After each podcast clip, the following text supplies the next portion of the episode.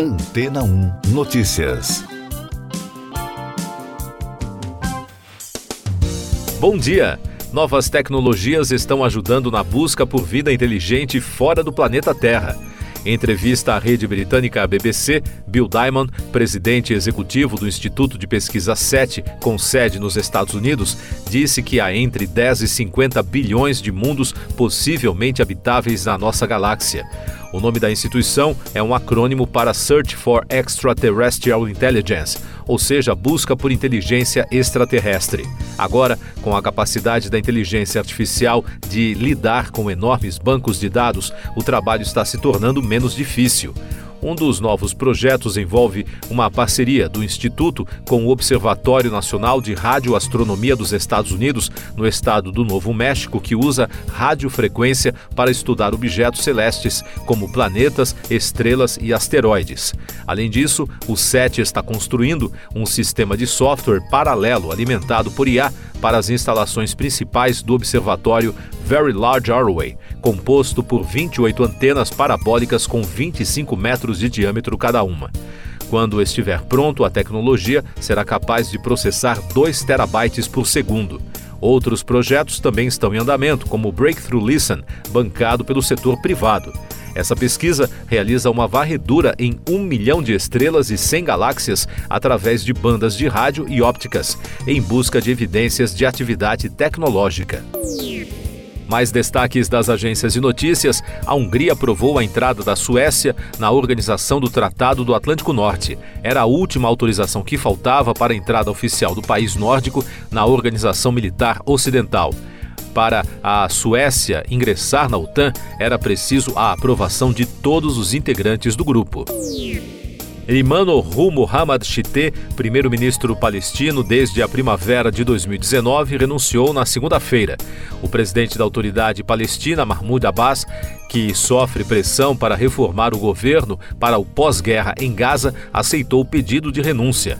Chité declarou que apresentou a demissão no dia 20 de fevereiro, mas a submeteu por escrito apenas no dia de ontem. Um ex-ministro muito próximo do premier Pedro Sánchez está no centro de um escândalo de corrupção sobre a venda de máscaras durante a pandemia. Segundo a agência de notícias France Press, a situação pôs na defensiva o chefe do governo espanhol. O Partido Socialista de Sánchez exigiu que José Luiz Ábalos, que foi ministro do Transporte até 2021, renuncie ao mandato de deputado no Congresso. Destaques de economia e negócios. Uma sondagem do Fundo Monetário Internacional avaliou que a inflação retorna à meta mais rápido que o esperado pelo mundo, com notícias positivas do lado da oferta e uma política monetária apertada. O relatório de monitoramento foi divulgado por ocasião da reunião de ministros das Finanças e presidentes de bancos centrais do G20 nesta semana em São Paulo.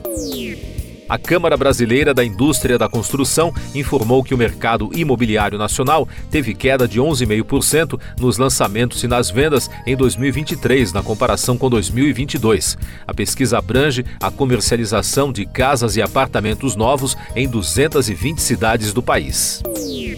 Eu sou João Carlos Santana, você está ouvindo o podcast Antena 1 Notícias, agora com os destaques das rádios pelo mundo, começando com informações de Toronto, da Rádio Canadá Internacional. O primeiro-ministro polonês Donald Tusk declarou que todos os membros da Organização do Tratado do Atlântico Norte terão que cumprir o compromisso de gastar 2% do seu PIB na defesa.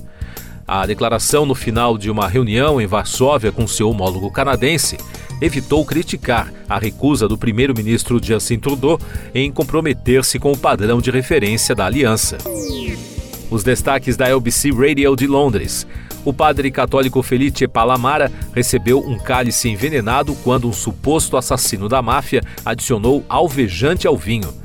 Quando notou o cheiro suspeito vindo da bebida, o padre suspendeu o serviço religioso na cidade de Cesaniti, na Calábria, na região sul da Itália, e chamou a polícia.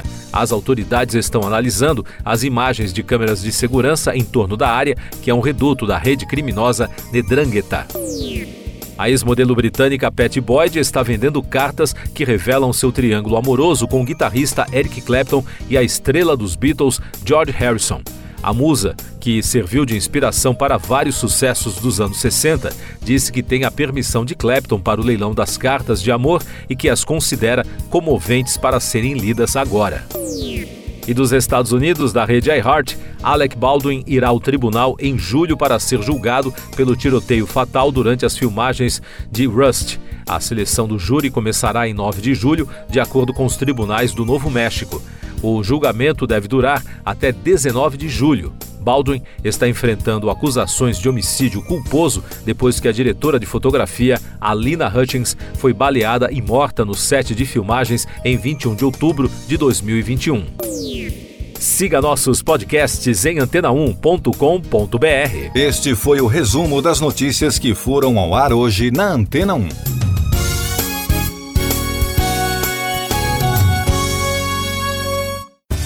Depois de tanto conteúdo legal, que tal se hidratar com água rocha branca? O consumo regular de água durante o dia traz benefícios para a saúde, como, por exemplo, manter a pele bonita e hidratada. Rocha Branca, da fonte direto para sua casa. Depois de tanto conteúdo legal, que tal se hidratar com água rocha branca?